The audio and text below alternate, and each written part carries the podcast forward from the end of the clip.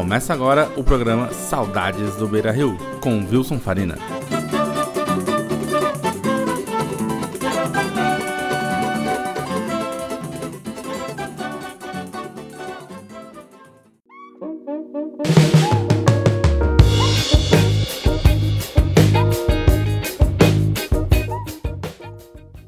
Olá, senhoras e senhores, esse é o podcast Saudades do Beira Rio, comigo Wilson Farina.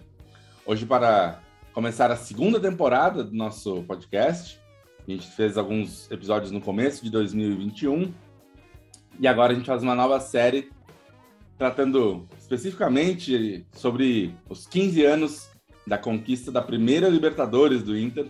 O Inter ganhou em 2006 aquela Libertadores e é um marco né, importantíssimo para o clube. E então a gente traz aí uma série de essa nova série dedicada sobre essa campanha. Inclusive, como a, gente, a ideia original do programa, para quem já ouviu, era falar com torcedores do Inter que moram fora de Porto Alegre. Mas agora já estamos aí há quase um ano e meio sem, sem ninguém poder ir aos jogos no Beira-Rio, que a gente vai trazer também pessoas que moram lá, porque tá todo mundo com saudade do Beira-Rio, né? Hoje tenho o prazer aqui de ter como convidado um grande amigo de longa data, pessoa de fama mundial, Thiago Matos. Tudo bem, Thiago? Obrigado pela presença. Ô, Wilson, que privilégio estar aqui. Acho que a fama mundial foi um exagero, mas o amigo de longa data, sim, né? A gente tem as famílias aí muito conectadas, o Beira Rio nos uniu muito. E esse título, então, nem se fala, mas aí eu vou deixar que tu faças. Coloque a pauta e a gente vá desenrolando junto aqui. Não, só para apresentar, o Thiago. Por favor, se apresente o senhor. Como Quer que eu me apresente? Eu me apresento, não tem nenhum problema. Meu nome é Thiago, eu tenho 41 anos, sou do sul do Brasil, sou de Porto Alegre. Um, morei já em vários países para trabalhar e, e, e, estudar inovação. Eu sou empreendedor na área de inovação, montei vários negócios aí. Na, na minha conta, Wilson, já são 15, 15 negócios ligados à inovação. Então, teve uh, laboratório de dados, plataforma digital, aplicativo, aceleradora, coworking, escola de inovação, teve muita coisa mesmo nesse, nesse universo aí do, do de ligar ao futuro. Sou escritor, publiquei três livros ligados a também essa visão mais do futuro. Tenho uh, uma participação assim, importante em aprendizagem, né? Tenho cursos, dou aula em MBAs, dou aula, sou professor convidado da Singularity fora do Brasil, fui professor convidado uh, em Jerusalém, falei em aí, mais de 10 países sobre, sobre esse assunto. E tudo isso, mas tudo isso é, é irrelevante, né? De verdade, o que eu acho que eu sou, sou um colorado que entre um jogo e outro eu trabalho, eu, eu estudo inovação, porque eu realmente consumo bastante conteúdo do Inter, uh, muito de forma individual, né? Desde que a pandemia se instituiu, eu me dei conta, cara, que eu consumo pelo menos duas horas de conteúdo do Inter por dia, seja através de uh, programas esportivos, notícias, podcasts. E para mim é um tesão estar tá aqui falando de uma coisa que é tão relevante para minha vida, cara. Então, obrigado pelo convite. Eu que agradeço. É isso. Não, aqui a gente não tem nenhum uma coisa feita entre amigos. O Thiago a gente conhece desde criança. Porque... Nossa, faz, faz a vida inteira, né, cara? O Thiago estudou com meu primo na, na escola, então a gente jogou bola junto. Eu estudei com o irmão dele, né, com o Diego. Exatamente. É, é então... e a gente, e no início lá da vida, né, Wilson, até tinha um pouquinho de gap, né, esses, esses anos aí tinha um pouquinho de gap. É, mas à medida criança, que a gente foi ficando adolescente ali, já esse gap caiu, esse gap geracional já caiu e a gente fazia tudo junto, né? Ia beber junto, ia sair junto, ia para o jogo junto. Sim, né? assim, sim. Eu me lembro de muitas e muitas, muitos e muitos momentos assim de, de te encontrar casualmente, calma, né? Calma, calma, não precisa contar todos. alguns não são. alguns, alguns é melhor para preservar a dignidade de ambos, é melhor que a gente não não fale. Vamos entrar então no assunto, que eu vou começar te perguntando o seguinte começo do ano de 2006, quando alguém te falasse Inter na Libertadores, o que, que tu pensava? Velho, eu vou dizer o que eu sempre penso, e naquele ano eu pensei mais do que normalmente penso. Eu sou um grande otimista com relação ao Inter. Eu sei que a torcida do Inter, em geral, é um pouco mais cética, né? Tipo, eu odeio uh, não isso. Vai dar. Eu odeio é, isso, mas enfim. É um pouco mais cética, é cultural, né, da torcida do Inter, né? pouco, bah, não vai dar, putz, vai, não vai virar, o Inter vai perder, né? Tipo, vai, vai, vai vir um pequeno e a gente vai, vai dar desandar. Merda. Vai dar merda. Vai dar merda. E, cara, eu sou super otimista com relação ao Inter, mas em 2006, cara, óbvio que eu tava uh, incomodado com a gente ter perdido o título brasileiro, da forma que foi. Uh, eu sou um pouco anarquista, então eu queria que a gente entrasse na justiça comum para fazer, né, para ir contra o status quo. Mas no momento em que uh, a gente sofreu aquela possibilidade de sanção e ser tirado né, das, das, das competições nacionais e internacionais, no caso a Libertadores, eu botei o rabinho entre as pernas e disse, cara, nosso time é muito bom, é, eu achava o nosso time muito bom, tá chegando reforço. Uh, dava para ver que o Fernandão era um cara que, que tinha uma, uma ascendência sobre os outros jogadores, né? Tipo assim, ele estava instituindo uma liderança muito positiva no grupo. Eu estava muito otimista e eu sempre gosto de time que é uh, assim que, que, que, começa não se defendendo bem e depois pensando no ataque. Assim, eu achava que aquele time de, de 2005 tinha isso, assim, ele tinha uma, um, um projeto defensivo assim bom e quando saía para o ataque uh, saía assim mais mais na, na, quente, assim, mais na boa. E aí, cara, no momento em que alguns jogadores uh, uh, que eram titulares de 2005 se tornavam reserva em 2006, né? Por exemplo, Perdigão, né? Que era um jogador sempre que ficava naquela linha entre o amor e a, e a zoeira, né? Tipo, esse cara é um bom jogador, é um pifador, ou ele é só mais um cara folclórico aqui? Saíam do time titular e para reserva, eu sentia que, que era quente, né? Quando a gente, quando a gente teve um, um 2005 muito estável, né? Uh, em termos de resultados, eu fiquei muito otimista. E eu sempre adorei o Abel, cara. O Abel também, na sua. naquela época, né? vamos tentar lembrar do Abel. O Abel era um um cara que sempre chegava em vice, era um, sempre um quase vencedor, mas eu sempre gostava da postura corajosa do Abel, assim, de, de não ter medo do adversário e de ir contra essa cultura da torcida colorada.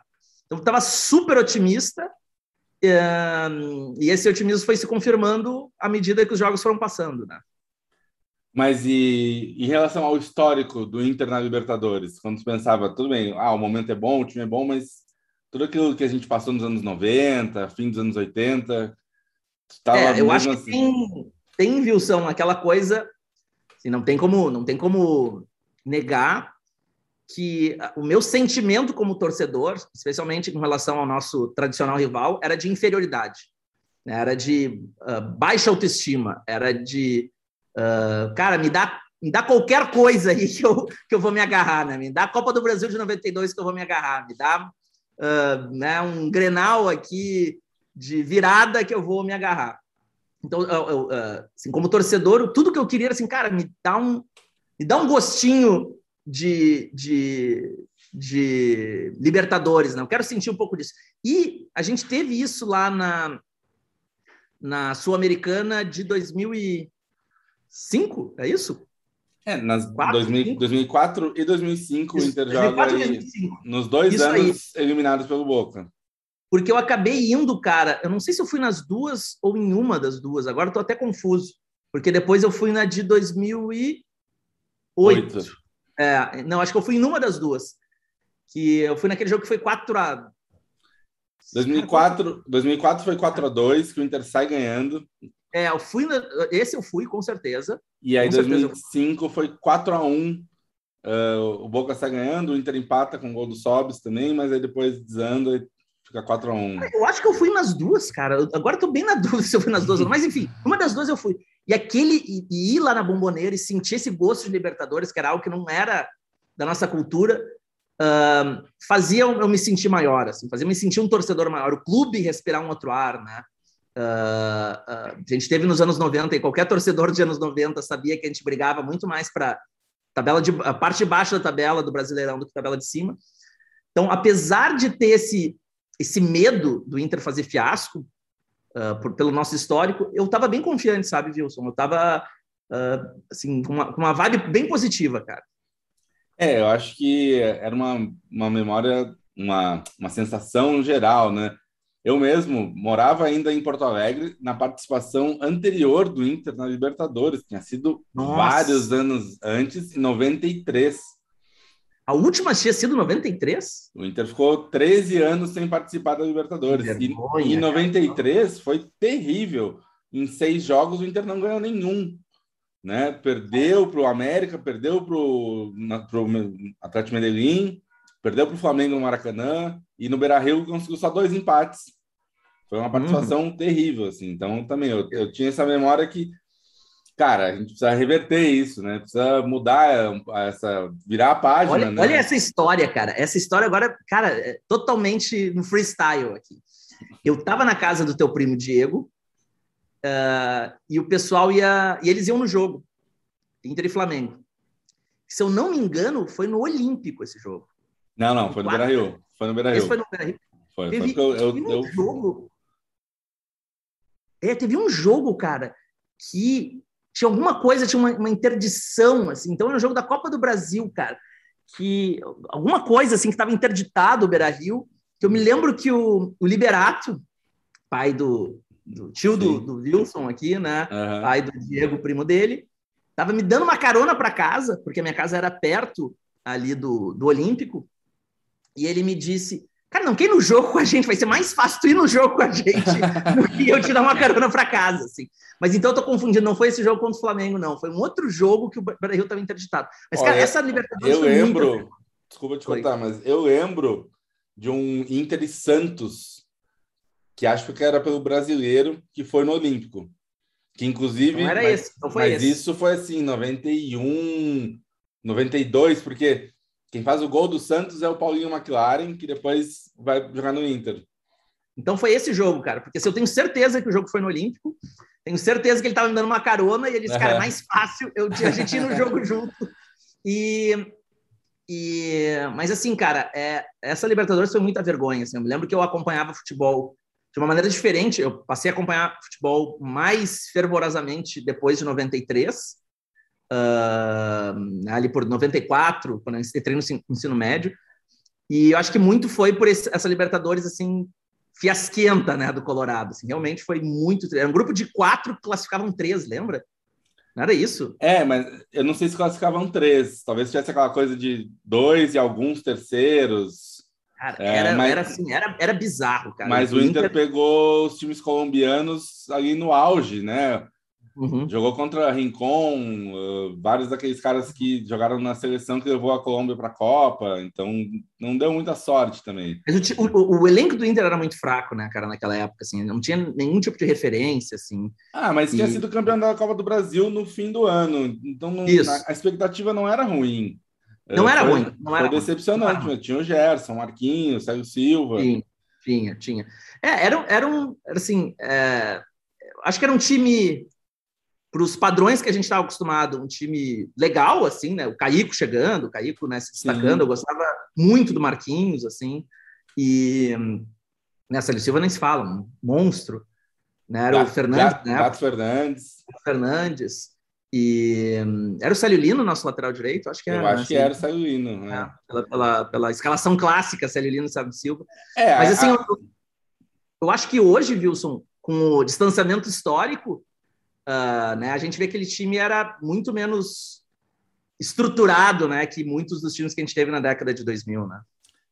Eu não sei, assim, a minha memória da campanha da Copa do Brasil ter sido muito boa. O Inter ganha do Corinthians do Palme e do Palmeiras em São Paulo e passa também pelo Grêmio no fim pelo, na final pelo Fluminense. Então, assim, não foi. É, sim, não foi uma campanha fácil, né? né? E, e, era um time que jogava bem, é, mas acho que isso, talvez quando passou para a Libertadores tenha faltado algum algum algo a mais assim algo algum não sei que que em 2006 por exemplo chega o Fabiano Heller uh, e alguns jogadores como falou que estavam ainda em 2005 talvez uh, oscilando em 2006 se confirmam como o próprio Alex né um cara que durante é, o Jorge Wagner acho que foi uma grande contratação assim que era um né ele era um meia esquerda e foi deslocado para lateral mas ele era um cara de bola parada muito importante, né? Tipo sim, assim, nem sim. preciso falar da, da, daquele gol lá no Uruguai. Que, que aquilo, aquele tipo de gol, a gente olha e disputa.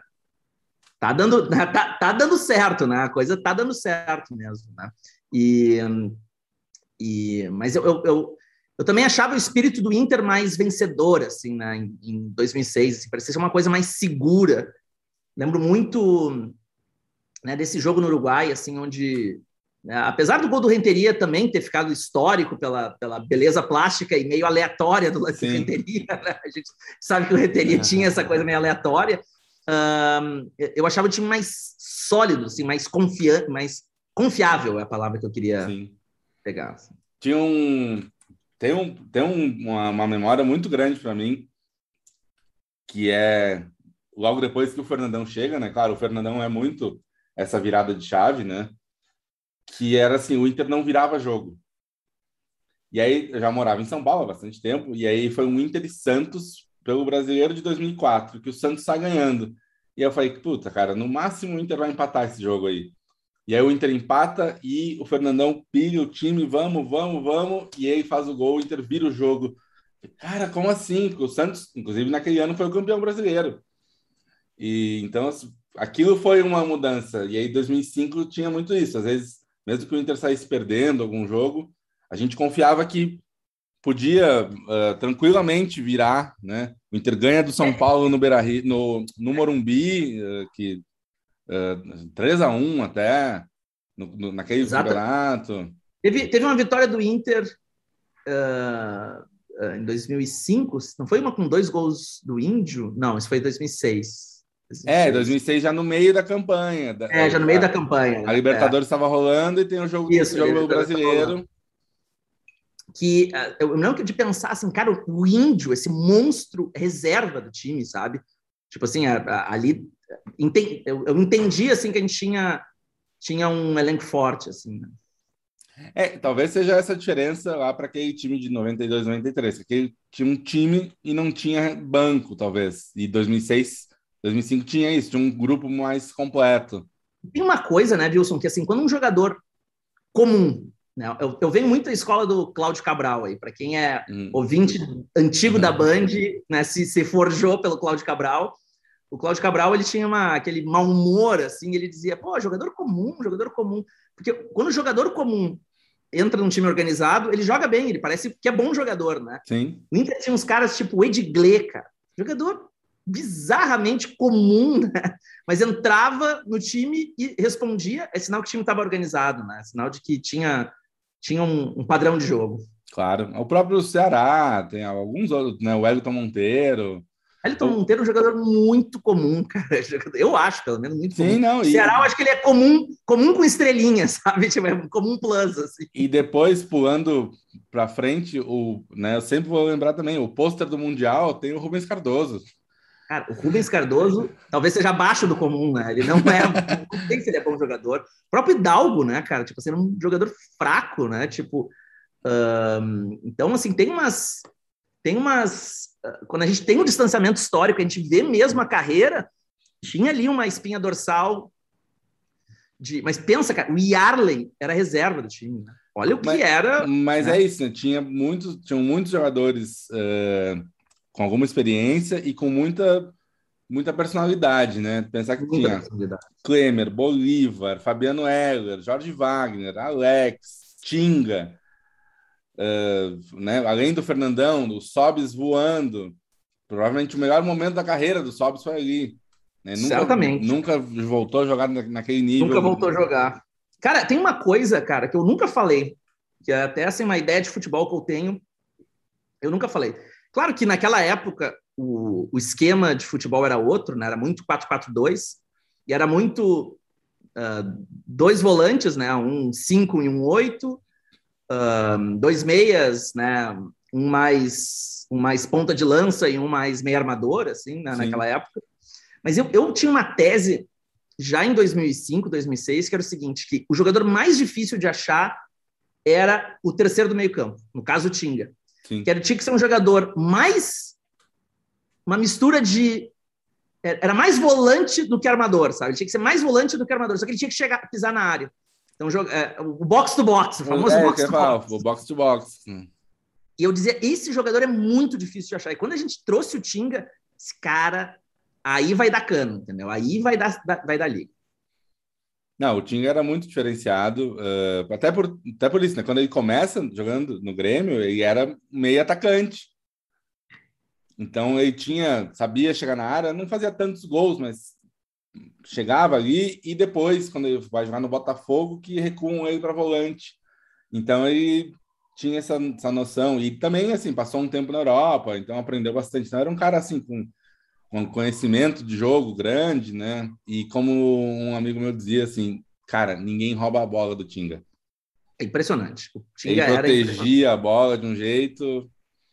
Mas aí tinha ele... algumas... é, o Tinga tinha muita coisa assim que Primeiro, é aquela liderança pelo exemplo, né? Você vê o Tinga correndo o jogo inteiro, você diz, cara, não vou ser eu que vou aqui, Sim. né, uh, uh, pedir água, né? Tipo, vou correr junto.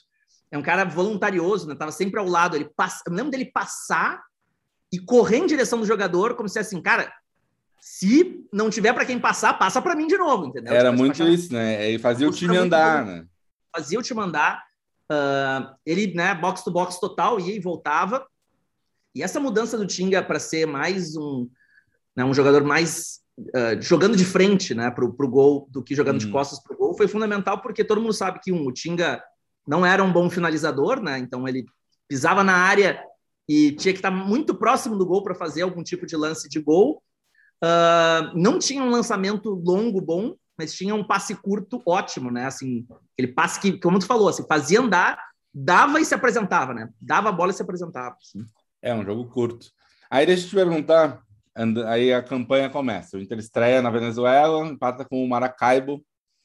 E aí depois tem um jogo contra o Nacional. Não sei se chegou, chegou aí nesse jogo, te lembra? Não, não. Não, eu lembro bem, eu estava vendo esse jogo no trabalho. Ah, o trabalho não obrece o homem. E tira, de, tira, tira oportunidades. Depois, depois do. O Nacional é um jogo até relativamente fácil, foi um 3 a 0 E depois tem um jogo que também é marcante por ser esse tipo de, de virada de chave, que é o jogo contra o Pumas. Uhum. O Inter sai perdendo 2 a 0 e aí aquela coisa de puta, de novo, aí vamos, né? Vamos desandar na, na história. E aí, muito pelo Fernandão. Pegou do Gabiru, terceiro, não foi? De cabeça? Foi, foi. Mas o Fernandão faz é, um esse... gol que ele chuta a bola, no, que ele, ele cabeceia no chão, assim. Isso, isso, isso. É, esse jogo, eu acho que assim, de novo, vamos lá. O Maracaibo, uh, acho que foi um jogo. É sempre o primeiro jogo, né? Aquela coisa assim, meio Uh, achava que o importante era, era empatar, assim, não, não, não, não perder. Né? Não, voltar, não voltar com baixo astral de lá. Uh, o jogo nacional, na verdade, não. Nesse jogo nacional eu fui. Eu lembro bem de ter ido, assim. Uh, que meus amigos gremistas disseram: ah, grupo muito fácil, aquela coisa, né? Grupo muito fácil, muito fácil. Eu falei assim, cara, Nacional não é um time ruim, mas o Inter foi muito dominante nesse jogo e fez valer né, a, a, a sua dominância, assim. Uh, e esse jogo do Pumas, cara, esse aí eu lembro bem que ali, assim, cara, tá com espírito ah, vencedor. Que o Gabiru era um jogador que ainda não tinha sido tão folclórico, folclórico de ser tão criticado, né? Era um jogador, assim, ah, com, com algum carinho com relação à a, a, a, torcida, assim, né? Tinha um histórico do Atlético Paranaense, legal. E quando ele, ele faz esse gol... Ele recente tinha chegado, né? Isso, ele recente tinha chegado. Quando ele faz esse gol, eu disse, cara, a gente tem um ótimo reserva. Esse cara, um ótimo reserva para mudar jogo, um cara né, movediço, um cara que também pisa na área. Esse jogo me deu bastante esperança, cara. E aí depois, inclusive, o jogo na volta contra o Pumas, o Inter também vira o jogo, vira o jogo Exatamente. fora de casa. Perfeito. É... Então era. Tem um gol era... o Fernandão faz que ele adianta a bola e daí dá um cutucãozinho, não é? Isso, isso. E outro gol do Renteria uhum. que também né, foi um, um, reserva super importante na campanha. Esse é. jogo foi um jogo de madrugada, me lembro assim, sabe, foi, sei lá, tipo uma da manhã, ou Sim. assim, eu me lembro que foi um jogo tarde. Uh, e de novo, cara, pegando o teu gancho aí, uh, o Inter tinha um histórico de anos anteriores de não virar jogos e passou a virar dois jogos numa Libertadores, você disse, cara, tem, tem coisa errada aí, né? Tipo assim, a gente tá, tá dando liga, né? Tá dando liga. Não, não, estão deixando a gente sonhar. e aí também, de novo, uh, vira o jogo contra o Nacional no Uruguai, já nas oitavas. Então... É, esse aí é um jogo incrível, né, cara? Esse jogo é realmente, uh, uh, para mim, forjando vencedores aquele jogo, né? Porque aquele estádio microscópico, como é, é o nome daquele estádio? Metropolitano, não sei como é, é o nome do estádio, né? É, Central, Centra, é, Palácio Central, Parque Central. Ah, não sei. Parque assim. Central, Parque, Parque Central. Central é. Cara, eu fui nesse estádio depois na, na aquele, aquela vitória do Guerreiro. Cara, esse estádio ah, é nada. Esse estádio é nada, é nada. É assim, é um estádio menor que do Zequinha, sabe? Um estádio muito microscópico. Um frio, um frio, um frio, cara, do cacete, assim, tipo assim, puta, muito, muito inóspito.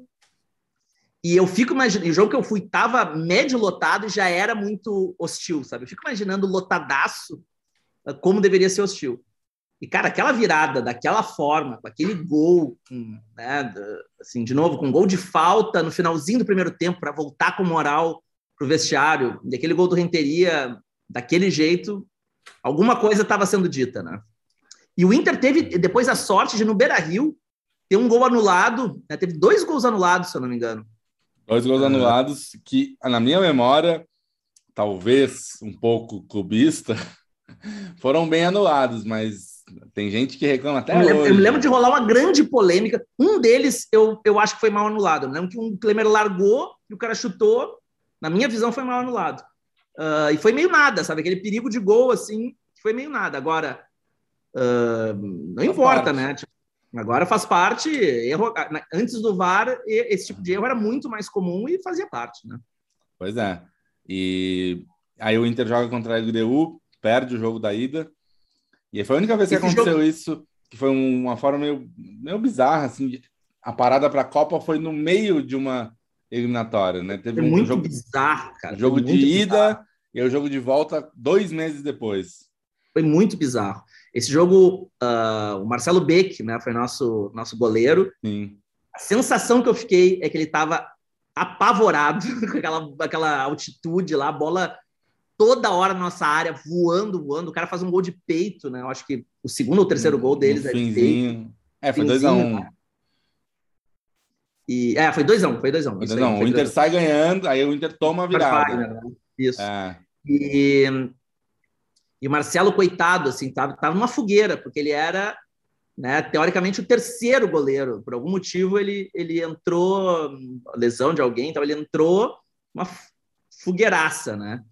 E, e, mas ainda assim, cara, quando o Inter perdeu aquele jogo, de novo, parecia que os, os astros estavam conspirando a favor. A parada fez o Inter uh, ter algumas modificações na estrutura do time que foram super importantes, né? Como a, a, o fortalecimento do Sobis, que eu acho que não estava assim na, na, na, na, melhor forma naquele momento, ele volta para o segundo jogo voando e acaba com o jogo, né? É, o Sobis tinha uma, teve uma lesão no começo de 2006, né? E a reta final de 2005 dele tinha sido muito boa. Ele faz quase 20 gols no brasileiro, né? E aí no começo de 2006 ele tem uma lesão. Vários jogos do começo da campanha ele não joga. Isso aí. E aí tem essa parada para a Copa. E o Inter joga, volta a jogar contra a LDU fim de julho já, metade de julho. Que aí foi um jogo que eu fui, que aí a gente foi junto, né? Aí foi. E aí é, é essa, essa entrada do Alex se firma como titular. Uh, até não queria falar muito, mas enfim, o Edinho entra no time também.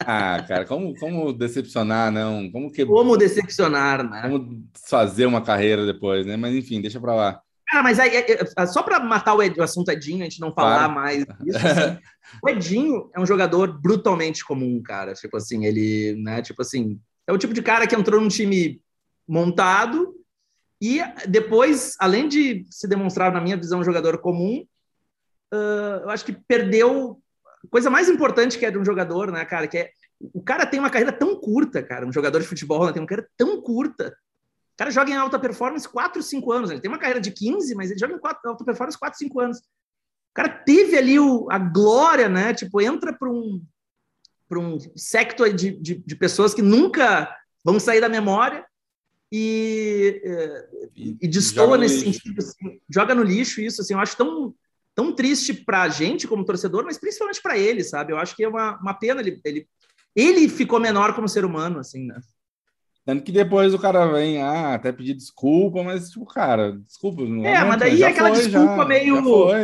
Já É, desculpa meio. Tá, né? Vou te foi, desculpar, mas não quero mais, não te quero mais aqui, né? Tipo assim. E além do Adinho, tinha o Fabinho também, eu lembrei que também entra Pô, nessa de jogador Fabinho. comum.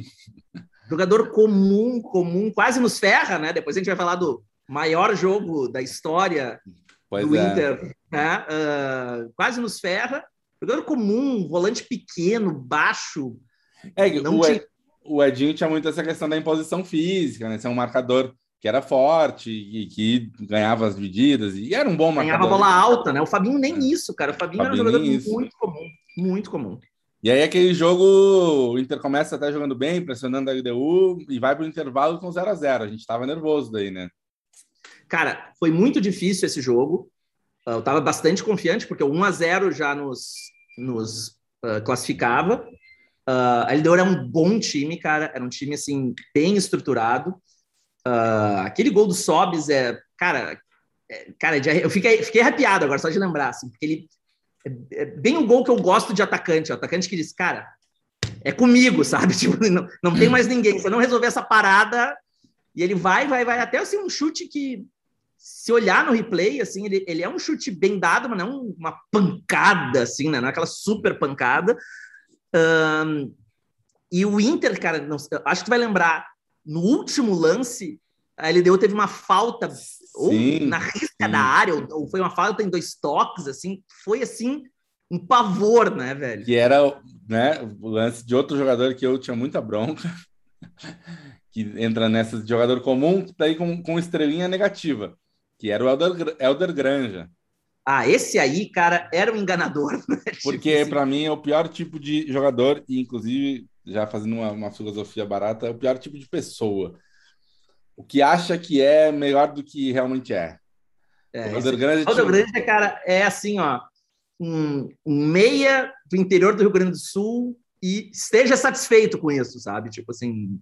E que aí foi deslocado para jogar na lateral. Ele tem, ele tá na história do Inter por fazer o cruzamento para o gol mil do, do Fernandão, do gol mil dos Grenais. Exatamente. Mas Nesse lance aí, era fim do jogo, estava 2 a 0 que aí classificava direto. E aí põe a mão na bola, na entrada da área, quase um pênalti. E aí ali a gente ficou bem assustado. Cara, é o tipo de lance, cara. Eu não lembrava do lance, agora que tu falou, eu lembrei, cara.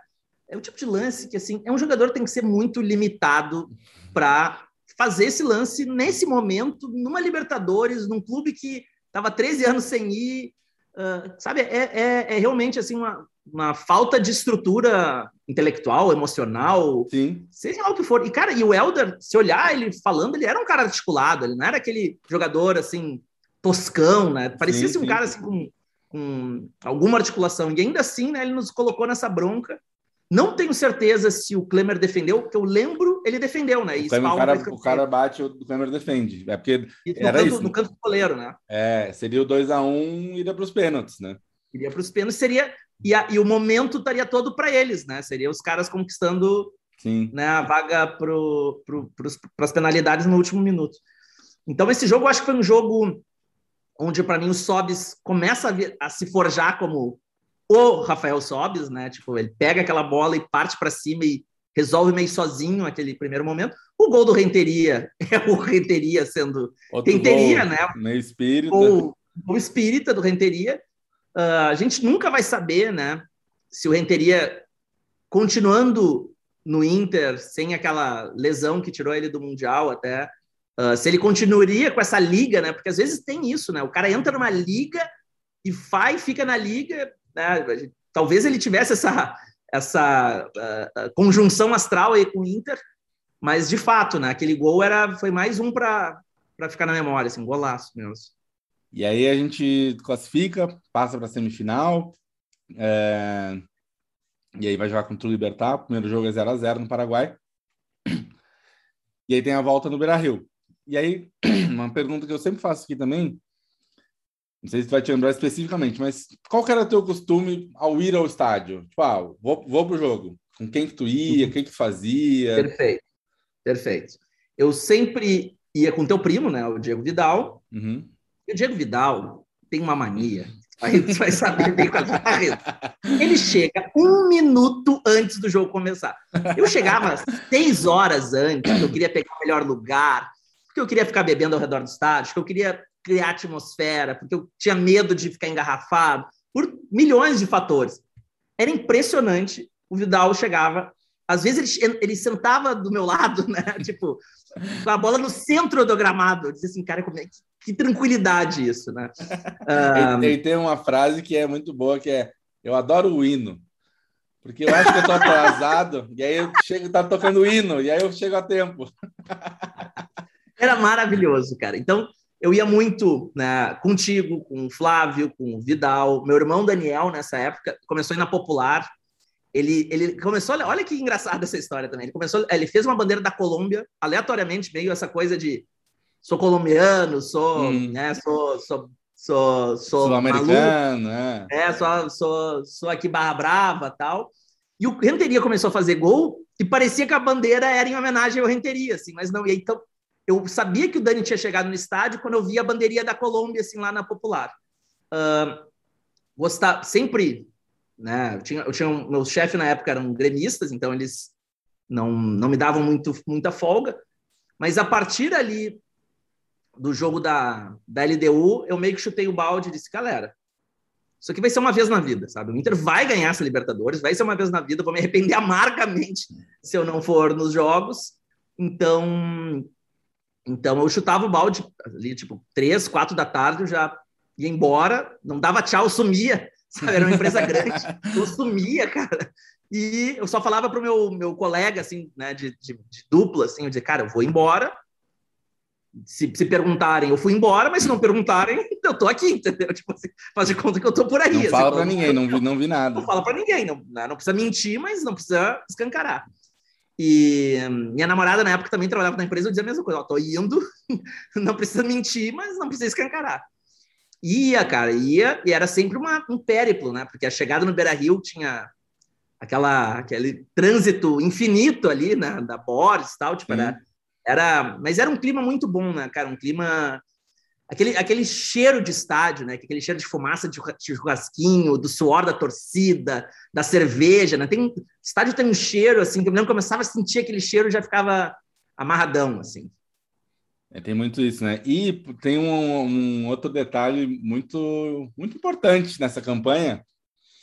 É verdade que no jogo contra a LDU, um rapaz amigo de vocês foi na torcida da LDU? Pois então, Wilson, assim, eu estava evitando essa história, porque eu ia deixar mais para o final, mas uh, o, o, maior secador que eu conheço chama Roberto, o apelido dele é Bob. O maior secador. Nunca vi ninguém ser tão secador. Para termos uma ideia, para a nossa audiência aqui ter uma ideia, o cara não quis ver o jogo da LDU da, da TV. Ele quis ver do estádio, porque ele tinha certeza que a LDU ia uh, eliminar o Inter. E ele conseguiu foi mas lá ele, no Beira Rio. Mas ele torce para a LDU? ele é o torcedor do arquirrival, né? Tipo, mas, é, mas naquele momento ele torceu nessa Libertadores para o Nacional, ele torceu para a LDU, torceu para o Libertar, torceu para São Paulo, torceu para bastante gente. Um, e aí ele conseguiu falar com o consulado do Equador, com não sei quem lá, realmente foi uma coisa assim para conseguir ingresso para a tribuna de honra que ia estar o presidente lá do da LDU, tinha quatro, cinco caras, e ele. E ele estava lá, cara. E aí, nesse dia, a gente criou o que eu não tenho menor dúvida foi o fator decisivo para a vitória da Libertadores. Se não tivesse isso, não haveria. Não tinha ganho. Tem uma faixa que dizia Bob Gordo Secador. Porque o apelido dele é Bob. A sacanagem que a gente fazia era sai daí, Bob Gordo, né? Tipo assim, do estádio. E o secador, obviamente. E a gente botava uh, na, na, na. Gente abria a faixa sempre no final do jogo, tirava uma foto e mandava para ele. Então a gente pegou, tirou foto, mandou para ele para dizer assim: ó, oh, cara, eu sei que tu veio e a gente fez essa faixa. Como o Inter passou, isso virou uma, começou a virar uma tradição, né? A gente começou a levar em, em todos os jogos. Mas, cara, é impressionante o grau de secação que os gremistas estavam, porque até então, né, o Grêmio vinha numa hegemonia, não, a gente não sabe bem como é que era, e uh, acho que até os, os gremistas estavam superlativizando, estavam aumentando mais o título do que de fato ele era, pelo medo do Grêmio sair de uma, uma boa fase aí que vinha desde os anos 80. Né? Eles tinham muito, muita certeza que o Inter nunca ia ganhar a Libertadores. Né? Exatamente. Né? Aquela coisa assim, ah, se não ganhou contra o Olímpia lá em né, 89, não ganha nunca mais. Então, essa faixa uh, começou a nos acompanhar a partir daí. E aí, no Libertar, cara, a gente levou. E no Libertar, cara, não sei se tu vai lembrar, quer dizer, acho que tu vai lembrar e lembrar muito. Também do momento em que a gente descobriu que ia ser campeão, que é aquela bola que bate na trave, nas costas do Klemer e sai, assim, né? No jogo ah, lá no, no Paraguai. Líder, sim. Até assim, aquilo eu... ali a gente olha e diz, cara, até... É o típico lance que entraria no gol, né? Tipo... Até porque eu estava lá, né? Eu estava lá e foi bem na Tava lá, frente. cara? Eu fui, na, fui numa excursão. A história é a seguinte, eu... eu estava em Porto Alegre, né? E aí o Inter ganha da LDU. Então, iria ter mais um jogo, pelo menos, né? Contra uh, o Libertar. E tinha no meio mais uns dois jogos de Campeonato Brasileiro. E aí valia mais a pena eu me associar do que comprar ingresso. Ficaria mais hum, barato. Legal. Aí eu uhum. falei, ah, vamos associar no Inter, que na época ainda não era, né? É, era até. Uhum. A, uhum. essa campanha foi o crescimento do, do Exatamente. da história do Sim, nessa época não tinham tantos sócios, né? Tipo assim. Né? Foi crescendo e tal. E aí eu peguei me associei, fui lá no Beira Rio no dia seguinte do, da vitória contra a LDU, me associei e tinha uma banquinha, um cara, ó, oh, excursão para o Paraguai. Eu falei, ah, quer saber? Foi, perguntei como é que era, o cara, não, a, a, grande, a grande, o grande chamariz era não é viagem de torcida organizada, é de torcedor comum, família. Ah, isso, isso era, era o premium, isso era o pacote não, premium. Não, para não, não achar que claro. meio de, de torcida organizada. Claro, claro, E aí eu fui e foi muito legal, né? A gente daí tem várias histórias lá de do Defensores del Chaco. É...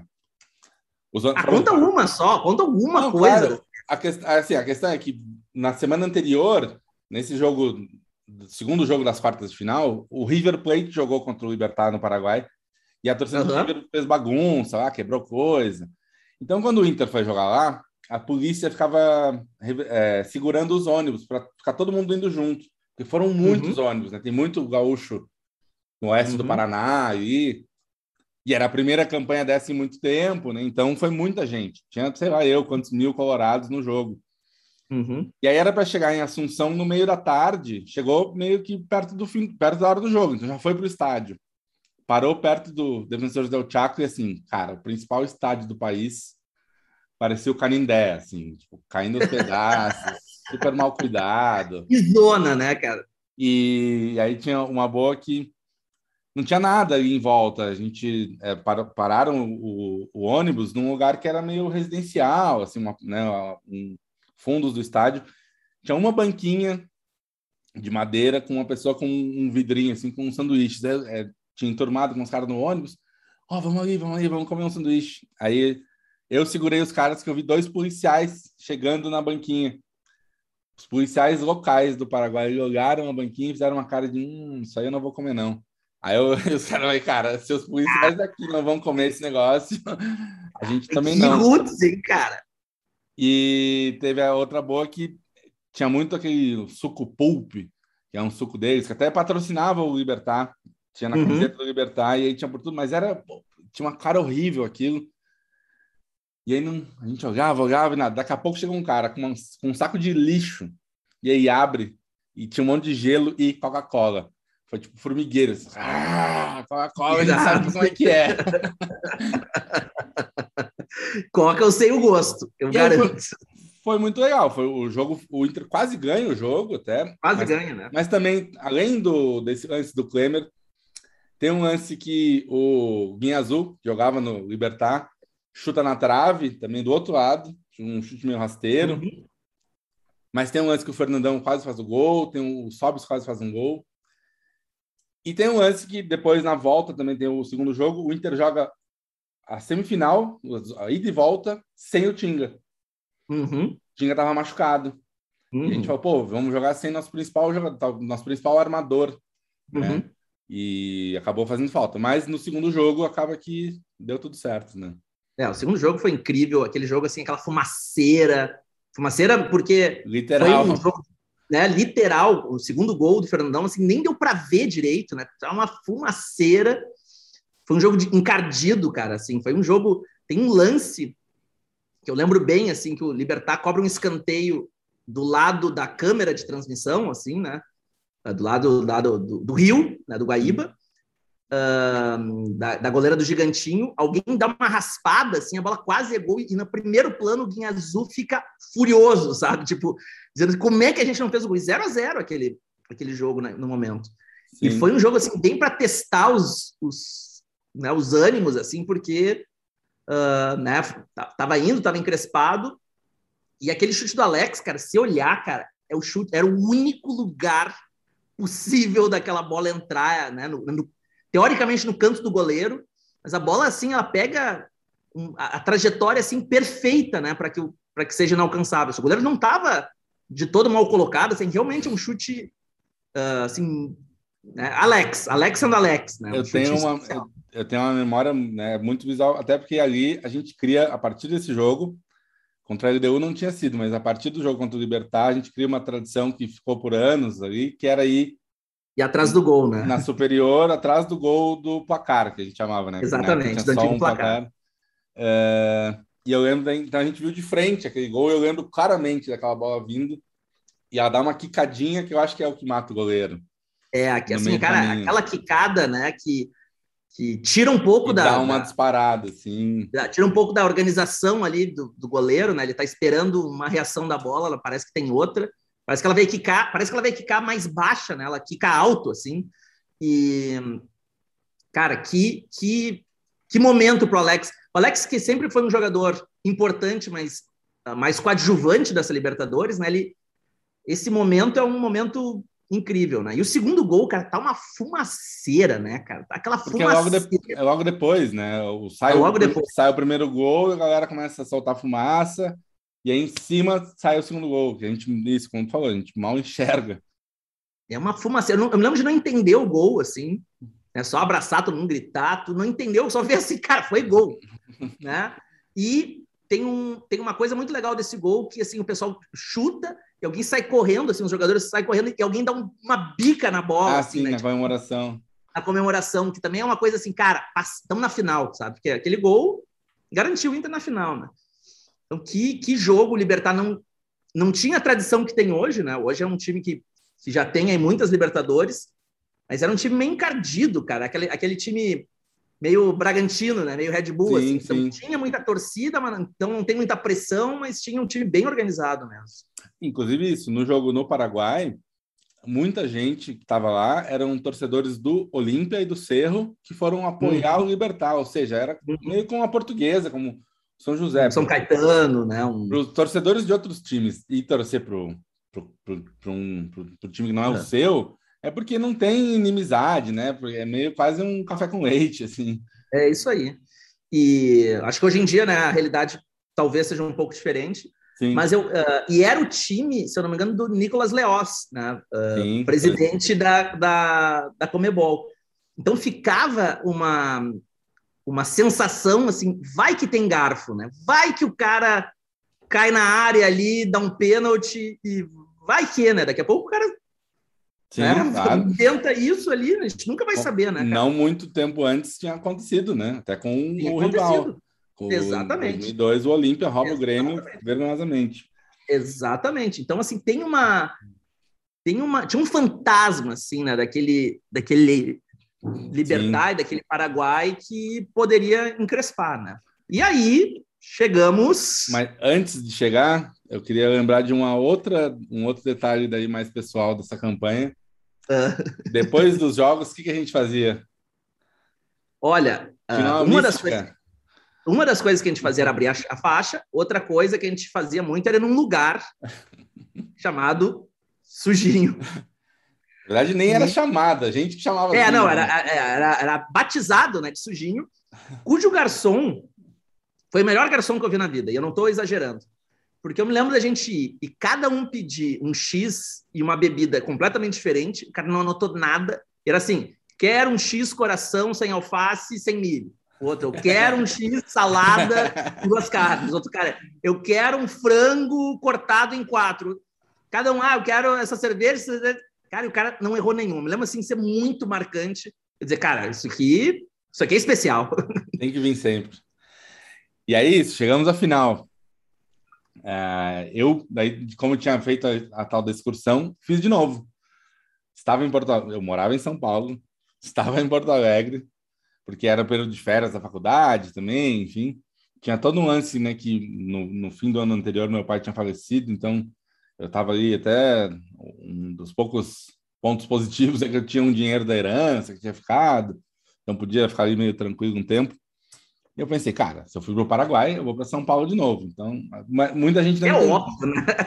muita gente não entendeu, mas tu mora em São Paulo, tá em Porto Alegre, vai a São Paulo só para ver um jogo, vai voltar para Porto Alegre, coisa estranha.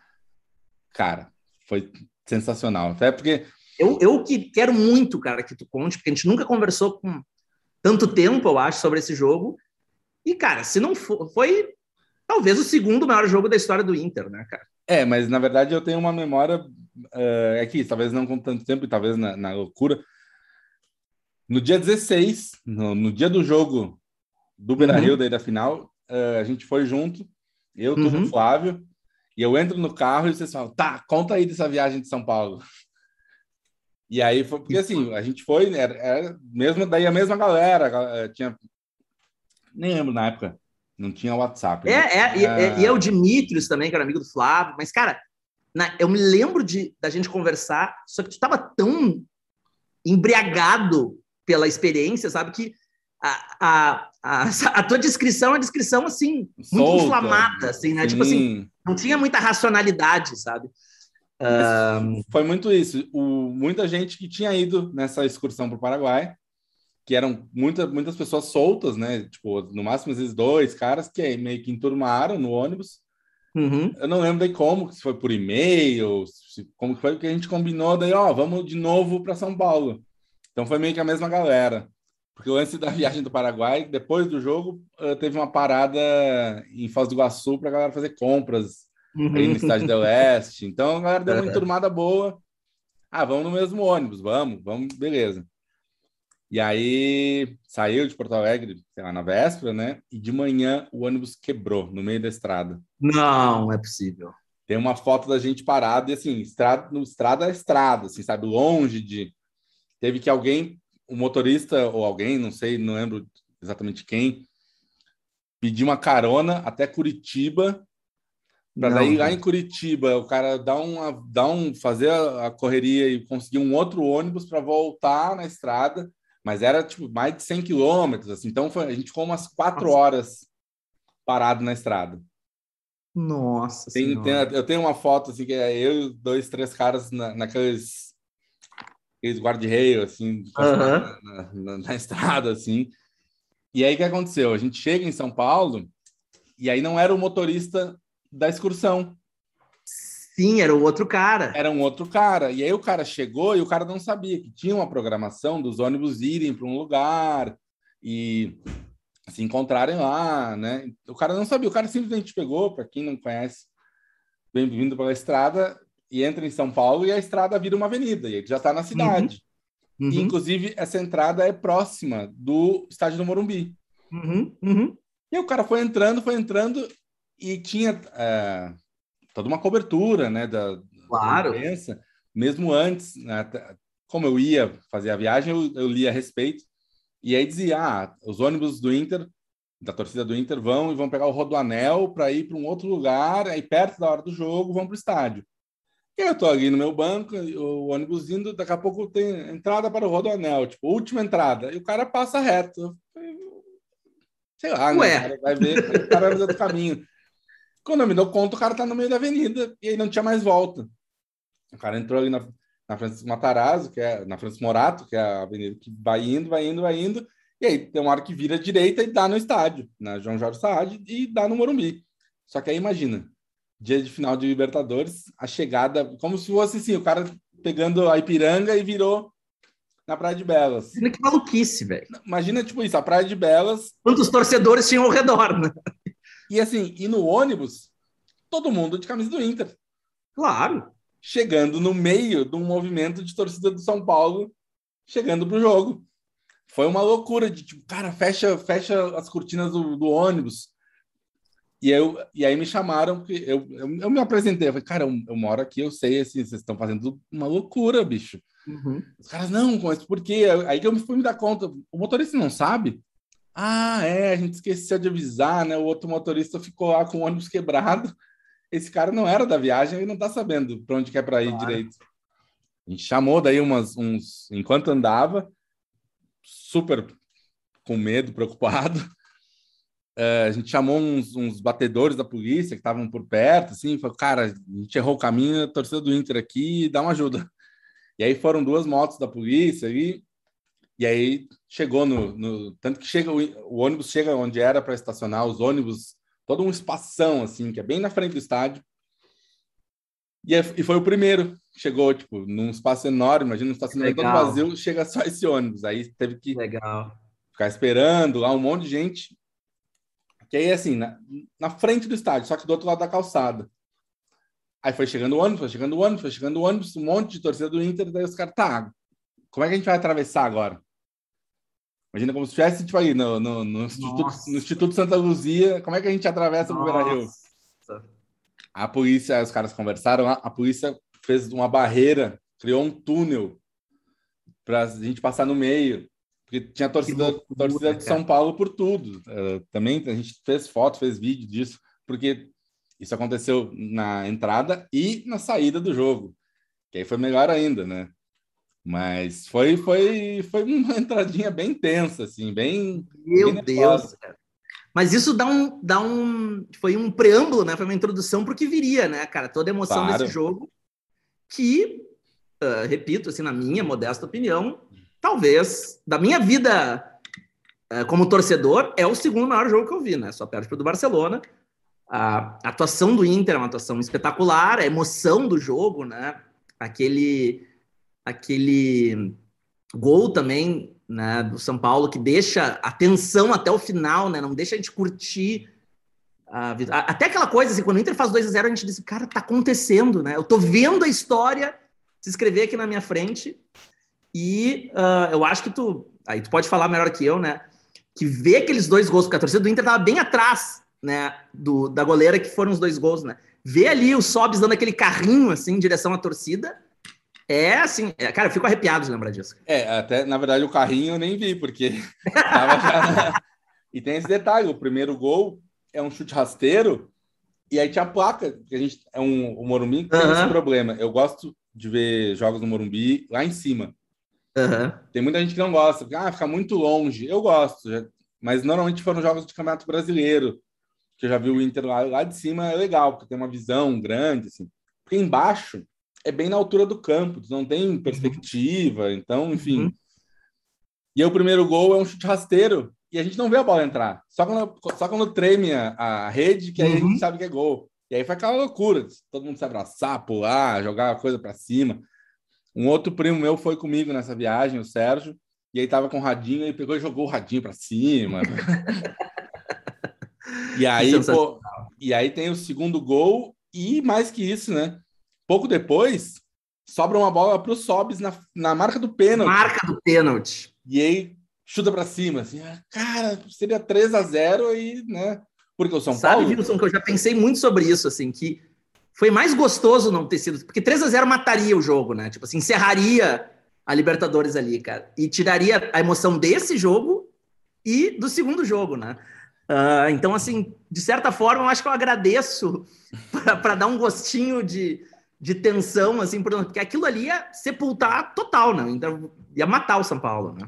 O, o roteiro ficou melhor, né? Ficou mais... O roteiro ficou melhor. Eu tenho uma história desse jogo também, cara, porque é o seguinte, eu, eu recém tinha me mudado com a minha então namorada para a gente morar juntos.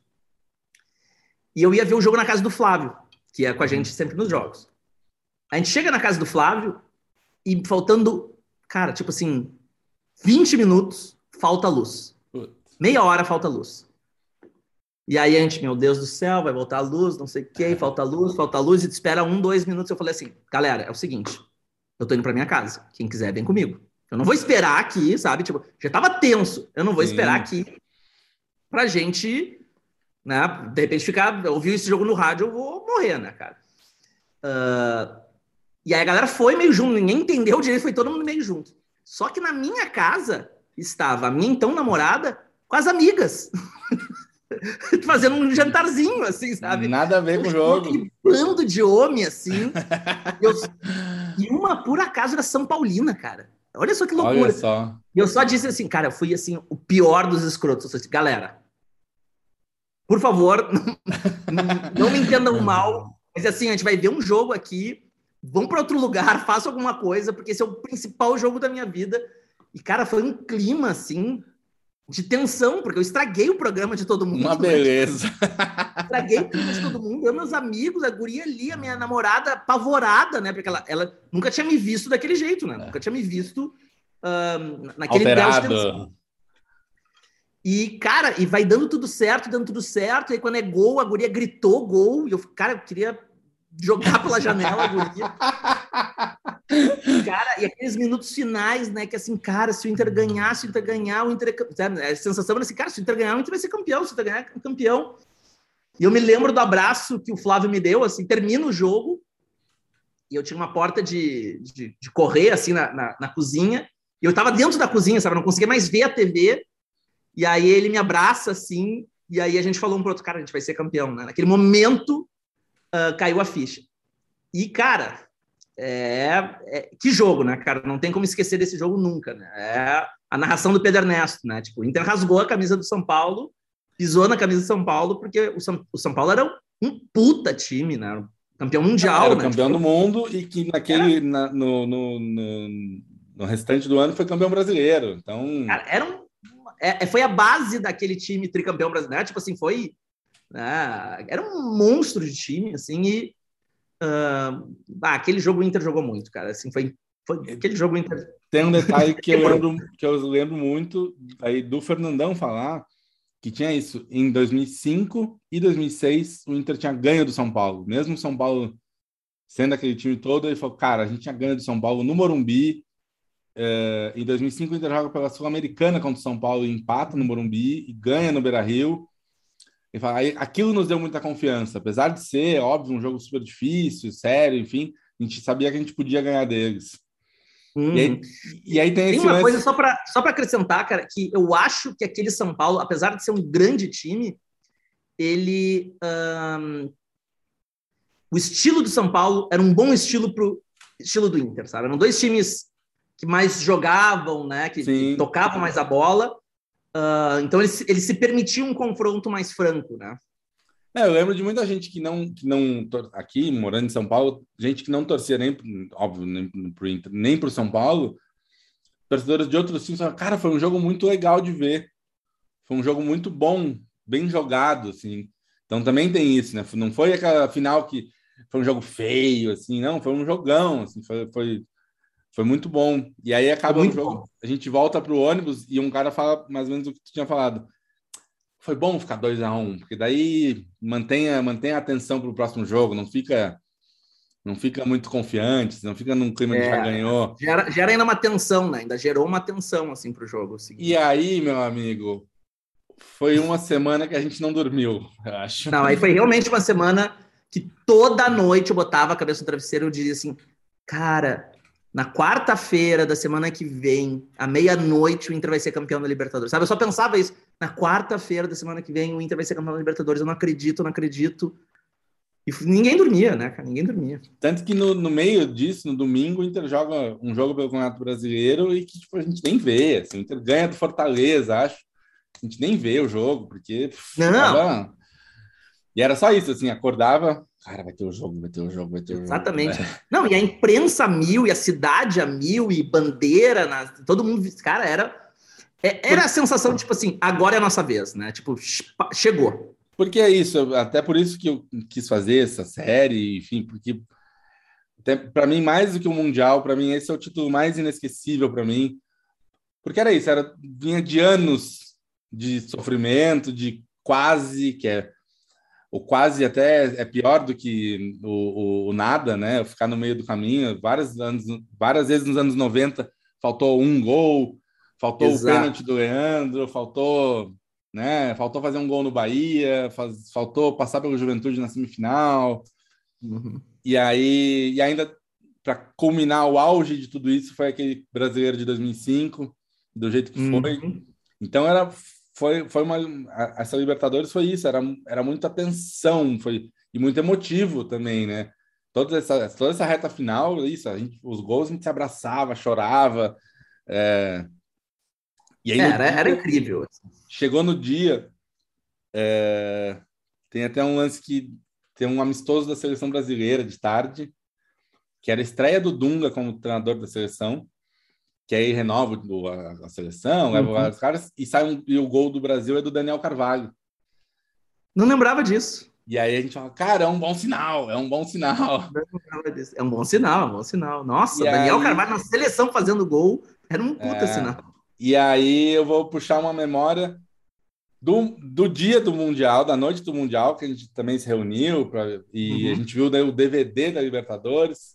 Uhum. E aí Thiago Matos disse uma frase que eu nunca vou esquecer e que eu utilizo também e até para outras situações. Começa o, o, DVD é muito sobre o dia da final, né? O, o 16 uhum. de agosto. E o Thiago disse assim: "Eu lembro do cheiro desse dia". eu lembro do cheiro desse dia. É, eu lembro do cheiro desse dia. Falei, né, da, da coisa do cheiro do estádio, lembro do cheiro desse dia.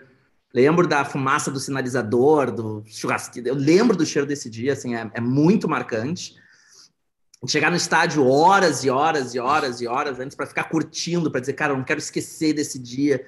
Esse dia eu vou contar para tu. E cara, eu concordo contigo que assim, é, esse foi o momento de realização como torcedor. Eu era um torcedor frustrado, né? Sempre vou amar o Inter, né? Independente se ele faça bem ou mal a mim, eu sempre vou amar o Inter. Mas eu era um torcedor frustrado. E nesse dia eu disse, cara, agora tá tudo bem, sabe? Agora tá tudo bem, eu, eu, eu entendo que, que né, assim, os muitos e muitos anos se pagaram, né? Os muitos e muitos anos sem título se pagaram porque tá realmente. Uh, uh, peraí. Peraí, que entrou tudo aqui. uh, os muitos e muitos anos de, de jejum se pagaram. Então, cara, uh, uh, foi muito. Foi, foi um jogo que, para mim, passou muito rápido sabe? A partida, lembrando, assim, da, da sensação, passou muito rápido.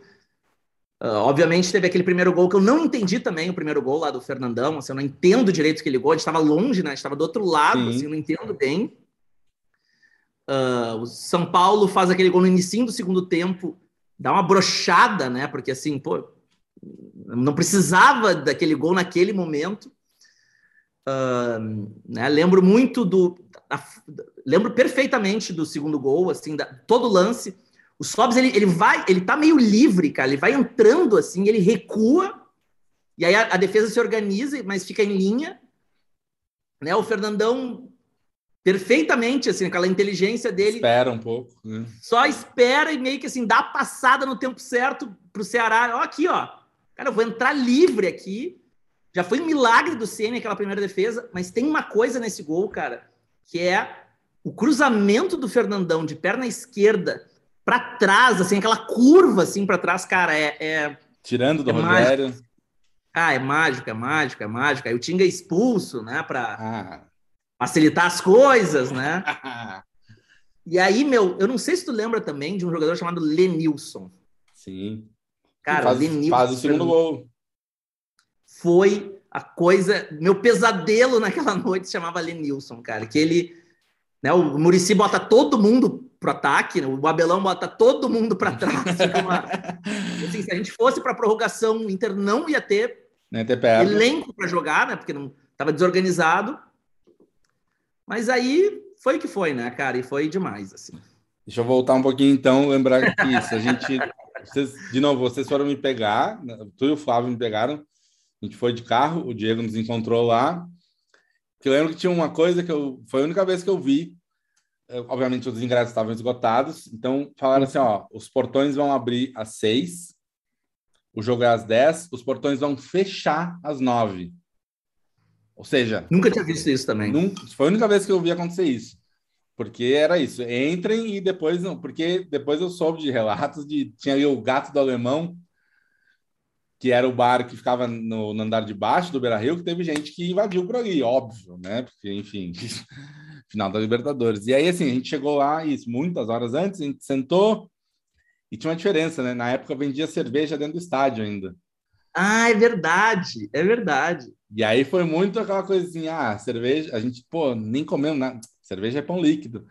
E a gente ficou bebendo, bebendo, bebendo, bebendo, porque era um, antes do jogo, era um clima muito tenso, né? Muito de a gente sabe que tá, a gente né? sabe que tá quase, mas era, né, mas a gente não tá acostumado com isso, a gente e aí foi cerveja, cerveja, cerveja, cerveja. Cara, e aí começa o jogo.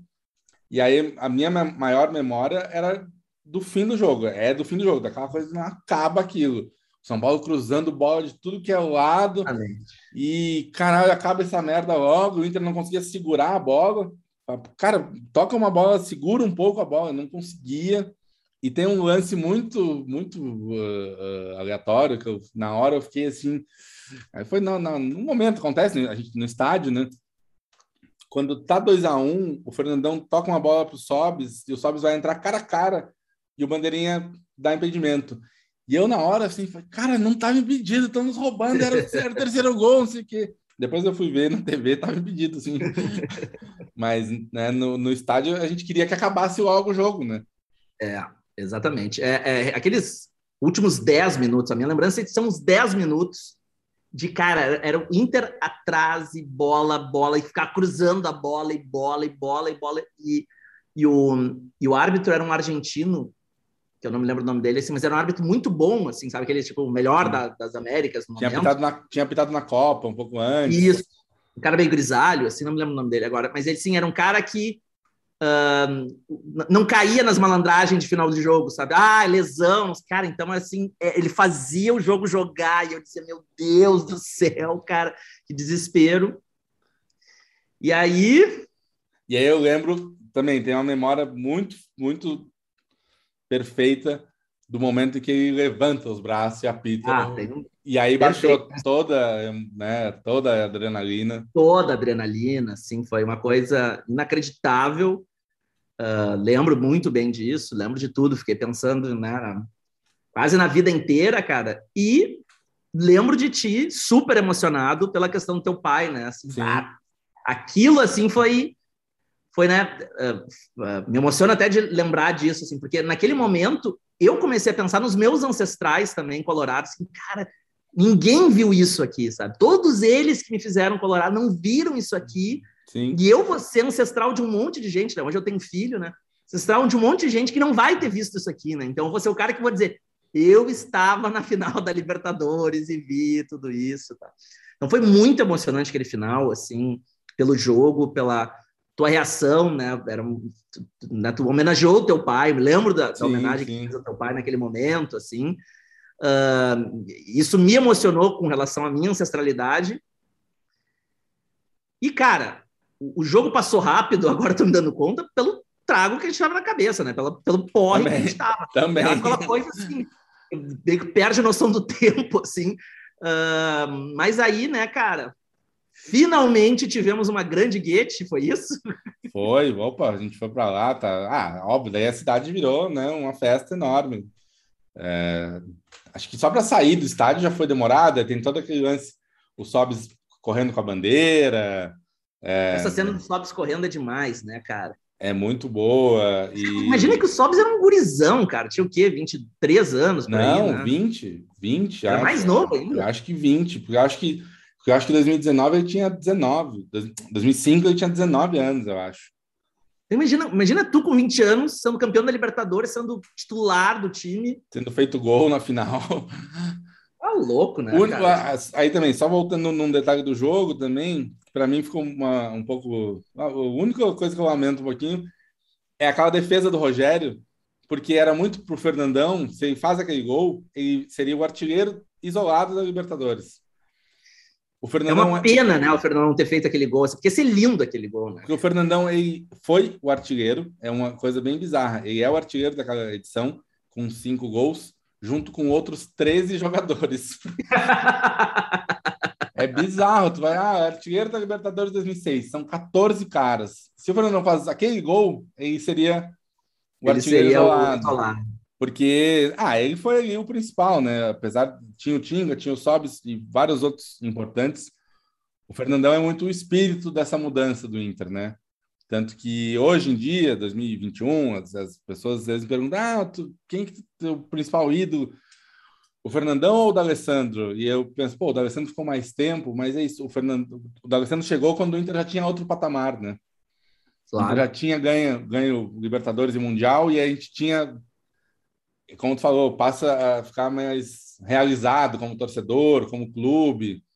O Fernandão que pegou, Perfeito. é meio como se o Fernandão tivesse pegou o Inter pela mão, assim, não, vem cá, vamos, vamos, vamos subir aqui, vamos ficar de pé, subir e bater de frente com os outros. Cara, o Fernandão é, com certeza, o grande ídolo, né? E depois da, da morte dele também, o cara se torna um, uma lenda, né? Ele fica mais lendário, assim. Uh, é o cara que mudou o patamar do Inter, não tenho dúvida. Eu, eu né, acho que tem uma responsabilidade importante dos dirigentes da época e tudo mais, mas, cara, no final das contas, ele foi o cara que jogou, botou a bola embaixo do braço, liderou o time. A gente ouve umas histórias assim.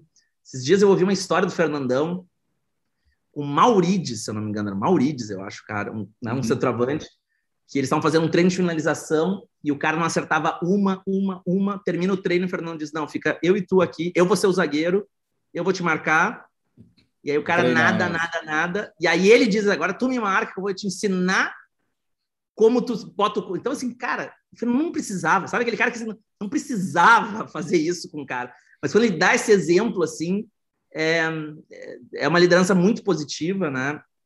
E, e assim, não, sou muito grato a ele. Eu, eu encontrei ele depois, assim, num evento.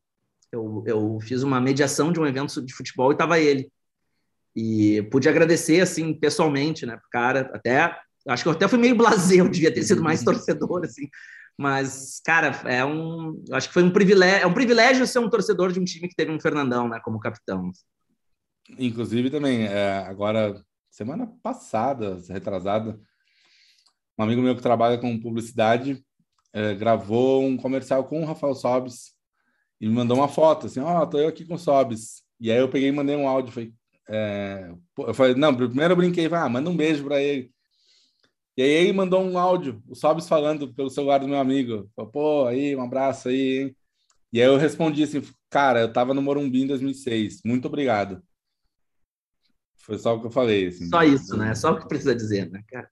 É, porque é muito isso. E... É, cara, como, como tu disse, o Fernandão é, é, é, o principal, mas claro, o futebol é coletivo.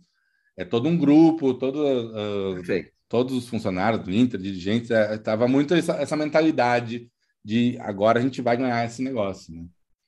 Eu acho que o Fernandão ele, ele tem ele representa muito o espírito do Inter, sabe?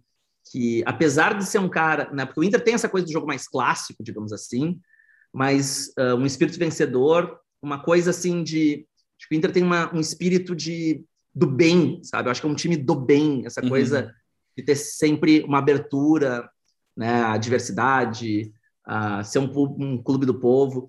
Para mim, o Fernão sempre foi um cara humilde, né? Nunca foi um cara assim, ostentação, zero, assim. E então acho que ele, ele, ele representa assim um. E o Fernandão tem um negócio, cara, que só quem viu o Fernandão jogar sabe como ele era bom. Porque ele não tem tantos lances plásticos assim, né? Ele tem gols, mas aquela, aquela, aquela, aquelas tabelinhas com tinga, as paredes, não são lances que vão para os melhores momentos, sabe? aquelas uma invertida, assim, cara, o cara jogava muita bola.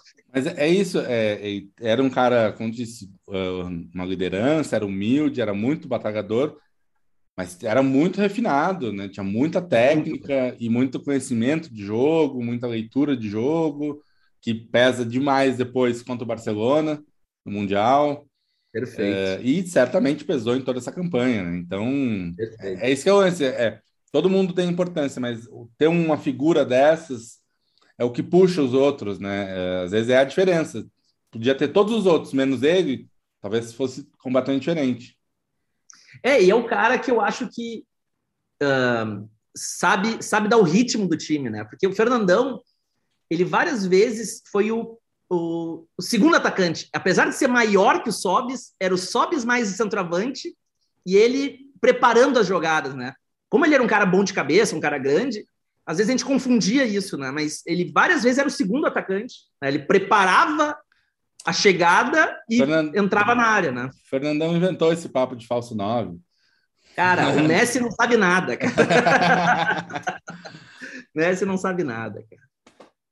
E depois ficou isso, né? É, até acho que nessa conversa algumas memórias pequenas a gente mistura com o que aconteceu quatro anos depois, que faz parte, normal, né?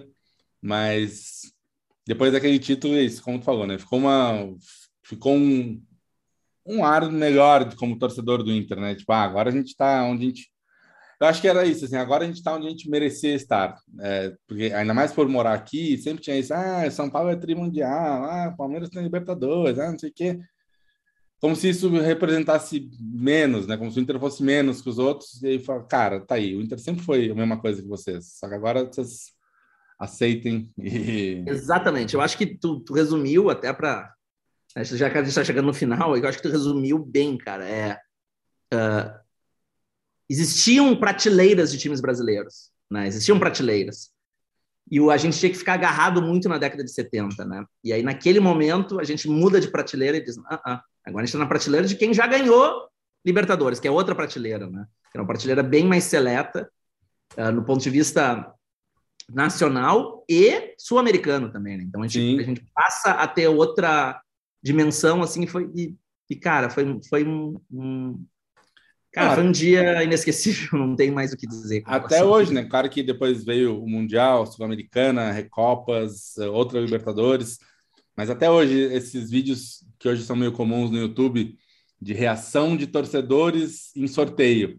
E todos os torcedores de outros times, quando veem que pegam o Inter, ficam assustados, ficam preocupados. Exatamente. Mesmo hoje, depois de anos aí capengando, né? Virou uma. virou uma tem uns vídeos, cara, que tem torcedores indo, por exemplo, em Buenos Aires, perguntando quem são os maiores times, os melhores e maiores times, e o Inter sempre aparece entre os maiores, muito por causa dessa construção, né? Dessa construção, esse período que, para para pensar, cara, foi 2006 a 2010, internacionalmente falando, assim, né? 2011 com a Recopa ali. Então foi um período curto, mas foi tão, uh, uh, assim, dominante, né? Tão intenso, né?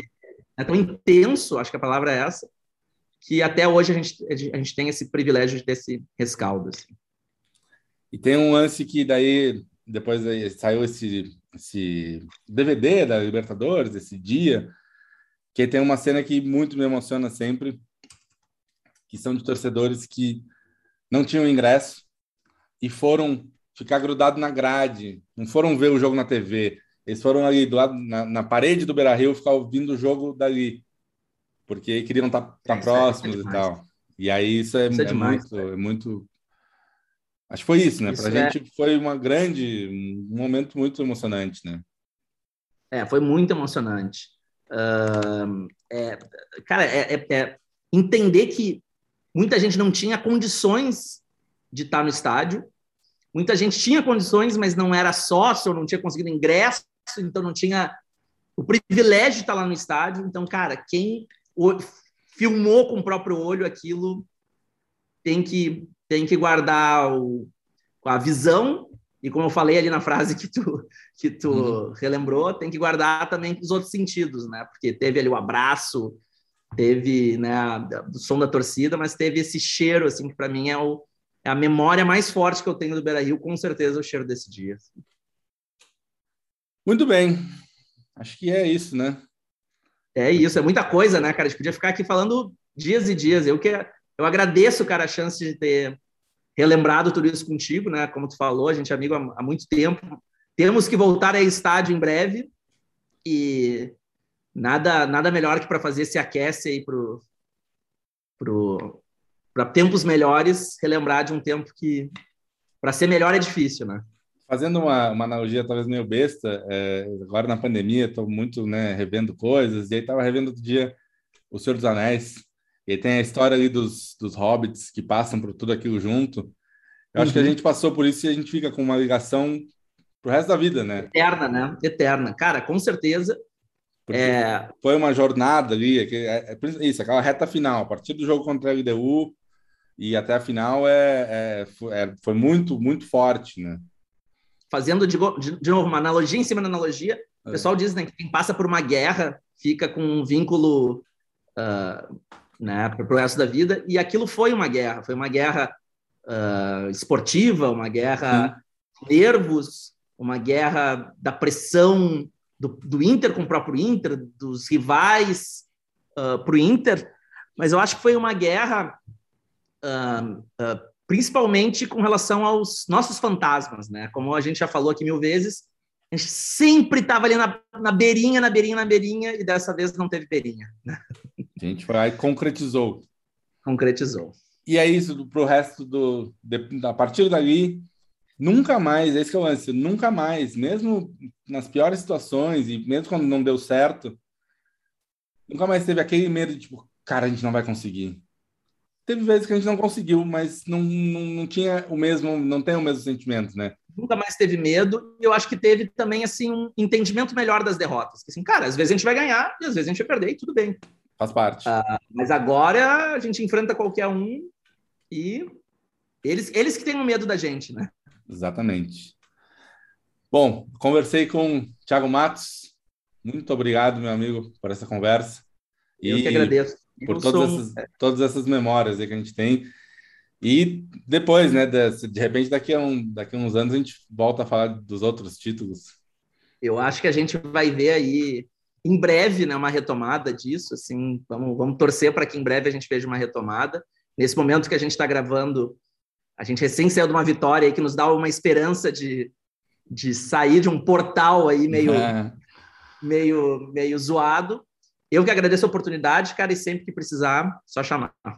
Muito obrigado mesmo. Um abração. E nos próximos dias aí a gente vai ter mais pessoas falando sobre a Libertadores. Hoje foi essa conversa principal, a gente falou da campanha inteira, né? Mas mais, mais gente vai vir aí contar suas histórias, suas memórias dessa campanha incrível.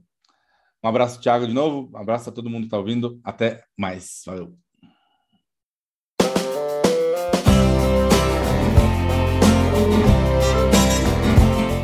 Você acaba de escutar Saudades do Beira Rio com Wilson Farina.